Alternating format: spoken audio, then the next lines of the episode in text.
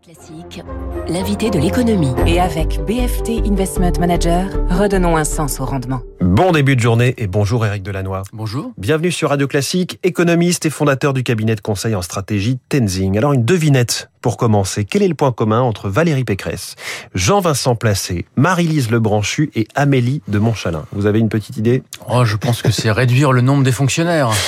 Alors, plus précisément, toutes et tous ont été au gouvernement en charge de la réforme de l'État. C'est le sujet qui nous occupe ce matin. Bon, j'aurais pu remonter bien plus loin que ça, puisqu'en 1947 existait déjà un ministère à la réforme administrative, preuve que c'est un, un processus euh, permanent ou jamais réglé. Euh, Soyons clairs d'abord, Éric Delannoy, qu'est-ce que l'on met derrière ce mot de réforme de l'État?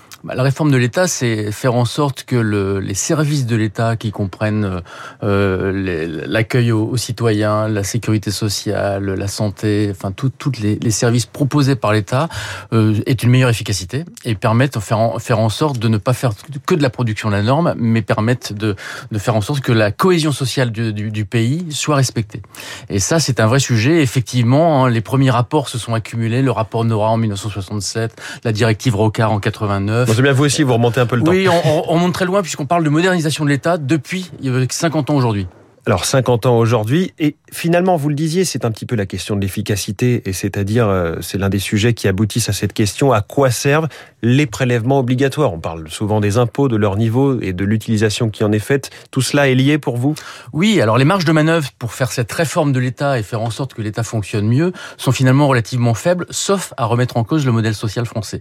Il faut savoir que dans les dépenses publiques, presque 60% des dépenses publiques sont les transferts sociaux, donc les retraites essentiellement, la sécurité sociale et l'assurance chômage. Ça représente 60%.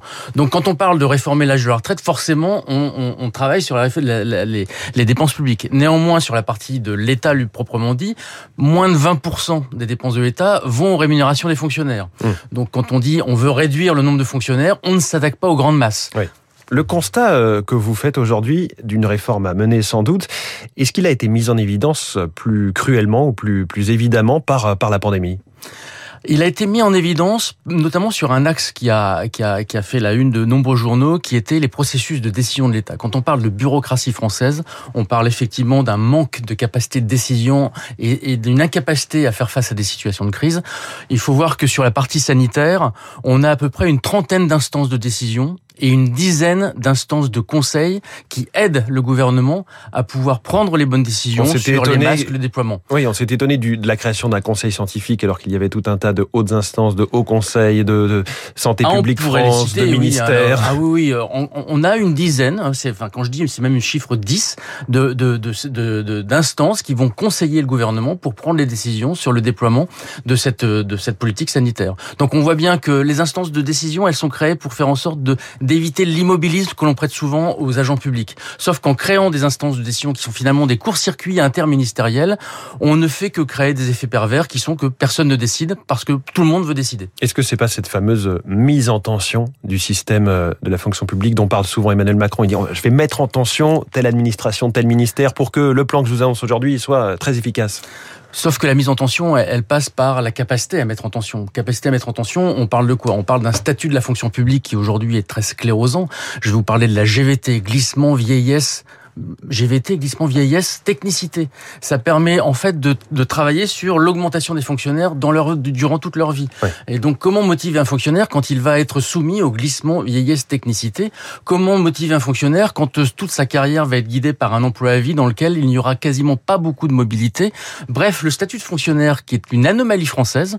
Il faut savoir qu'aujourd'hui 80% des agents de la fonction publique ont le statut de fonctionnaire, à peu près 30% en Allemagne et 10% pour le modèle suédois, pourtant réputé comme étant un modèle qui fonctionne très bien. Donc on voit bien que quand on ne s'attaquera pas à ce modèle de statut de la fonction publique, on n'arrivera pas à avoir une forme de fluidité dans le, dans le, dans, dans le fonctionnement des fonctionnaires, dans la motivation des fonctionnaires. C'est ce qui manque le plus. Motivation et formation, on y reviendra peut-être. Alors Eric Delannoy, vous le disiez, ça fait 50 ans qu'on en parle de cette réforme de l'État. Sur ce quinquennat, c'est Amélie de Montchalin qui est en charge du dossier. Il y a eu des réformes. On pourrait dire le télétravail dans la fonction publique ou la suppression de l'ENA. Je prends deux choses très, très différentes, mais vous estimez que le travail n'est pas fait C'est pas que le travail n'est pas fait, c'est que d'abord c'est un travail au long cours.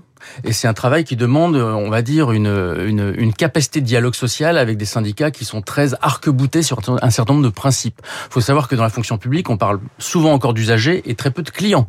Hein, donc on n'a pas cette notion de service qui peut y avoir, par exemple, dans les entreprises privées, même si une administration ne se gère pas comme une entreprise privée. Donc Amélie de Montchalin a énormément de, de travail à faire. Il y a une loi de d'août 2019 qui essaie de mettre en place des principes importants sur la réforme de la fonction publique, mais force est de constater qu'aujourd'hui, à part la haute fonction publique avec le remplacement de l'ENA par un autre organisme, et puis une réforme des corps de l'État qui ne sont pas, qui sera pas vraiment aboutie, on a quelques succès, les maisons France Service, oui. mais on n'a pas une réforme de fond qui prendra nécessairement du temps et qui ne se fera pas, encore une fois, si on ne forme pas les fonctionnaires et si on ne change pas le statut de la fonction publique. Les maisons France Service, d'un mot, ce sont ces, ces, comptoirs, souvent dans des bureaux de poste, on peut avoir accès, à, en deux mots, au site des impôts, celui de la CAF, celui de la Mutualité Sociale Agricole, et tout ça guidé par un agent de la Poste, hein, généralement. Oui, alors... Donc c'est pas, il n'est pas à la fois agent des impôts et de Pôle emploi. Tout à fait. Simplement, vous avez une caractéristique très forte dans, la, dans, dans les maisons France Service. Première caractéristique forte, c'est qu'on s'attaque aux problématiques de la ruralité et de l'accueil des citoyens, ce qui est quand même un point important.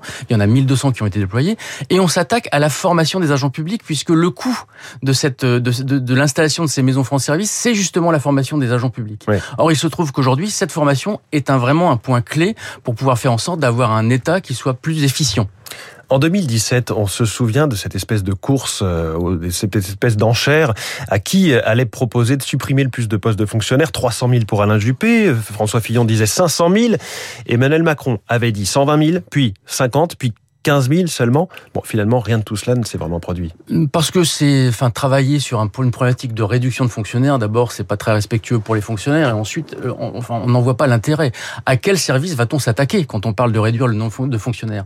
Non, la, la réforme de l'État, ça doit travailler sur le changement des modes de travail et les modes d'organisation. Vous dites c'est surtout pas du quantitatif faut C'est pas du quantitatif, c'est du qualitatif. Je vais vous donner deux exemples. Premier exemple, l'accueil des citoyens. Quand vous avez, tout le monde a fait l'expérience d'appeler une administration et en fait on vous raccroche, on vous passe un service qui ne répond pas. Ou les quatre Bref, saisons il y de Vivaldi, ce qui est super, mais pas La forcément notion- au téléphone. La notion de réappel, c'est-à-dire le temps qu'il vous faut pour avoir un bon service par rapport à l'administration, ça génère 15 000 postes supplémentaires. En formant les fonctionnaires, on permettrait d'avoir une efficacité plus grande.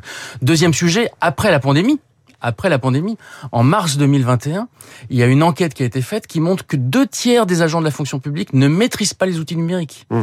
Enfin, on voit bien qu'à partir de ce moment-là, comment peut-on avoir une, une efficacité de la fonction publique et réduire le nombre de fonctionnaires n'y changera rien. Mais alors la réforme de l'État, à vous entendre, elle devrait, elle doit irriguer le débat présidentiel. Pour autant, ce n'est pas des plus affriolants comme thème. Voilà, c'est un c'est un thème qui est très technique. Hein. Euh, Vous lisez euh, les, les préambules de la loi de de de de- d'août 2019. Bon, ça fait un petit peu peur parce que d'abord il y a une il y a une, un langage administratif extrêmement fort. On produit beaucoup de normes Oui. et finalement on n'est pas dans des modes de gestion qui vont être susceptibles de motiver les fonctionnaires, car on n'est pas sur des fonctionnaires qui ne veulent pas faire. On est des, sur des sur sur en France avec des fonctionnaires qui sont soit pas très bien formés, Mm. soit qui ne sont pas très bien motivés. Alors que pourrait-on faire Soyons le plus concret possible. Est-ce que vous auriez, vous, des propositions que vous voudriez soumettre aux, aux candidats Alors, ce qui est très embêtant, c'est que c'est des propositions qui étaient d'ailleurs dans le programme d'Emmanuel Macron. hein. C'est-à-dire que c'est des propositions qui visent à augmenter la mobilité des fonctionnaires, permettre d'avoir des parcours d'agents publics entre les différents ministères pour leur proposer des perspectives, mettre en place un véritable système de management. Alors, c'est un terme qui fait peur, hein, parce que dit qui management dit productivité, dit Oui. entreprise privée. Or, il y a une vraie défiance par rapport à l'entreprise privée dans les services publics. Néanmoins, avoir une capacité à motiver les collaborateurs, euh, que je, que je, les fonctionnaires sur sur bah, leur évolution de carrière, qui ne soient pas soumis à ce fameux GVT, glissement, vieillesse, technicité, mais avec donc une véritable gestion des ressources humaines. Il y a des embryons qui commencent à se faire. Néanmoins, on en est très loin. Est-ce qu'on peut s'inspirer de ce qui se passe euh, à l'étranger, par exemple en Allemagne, par exemple sur l'éducation? Alors, euh, par exemple sur l'éducation, il faut savoir qu'en Allemagne, l'éducation, alors euh, on va pas euh, refaire tous les chiffres du nombre d'élèves avec le nombre Non. de profs, etc. Néanmoins, l'efficacité de l'éducation en Allemagne est plus importante que la France, notamment parce que les supports sont beaucoup beaucoup moins nombreux, l'autonomie laissée aux, enseignants est beaucoup plus importante et la responsabilité est beaucoup plus forte. Donc ils sont mieux motivés et aussi parce qu'ils sont mieux payés.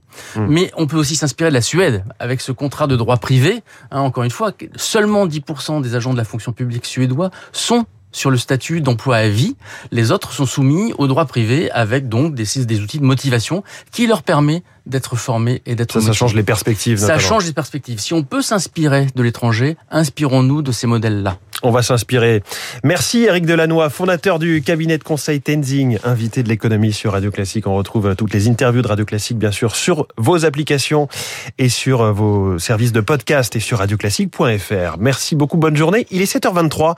Quand des soutiens d'Anne Hidalgo rêvent secrètement qu'elle rallie Yannick Jadot, c'est l'info politique. Dans un instant, avant les unes de la presse avec David Abiker.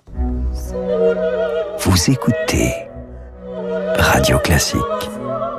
Avec la gestion Carmignac, donnez un temps d'avance à votre épargne.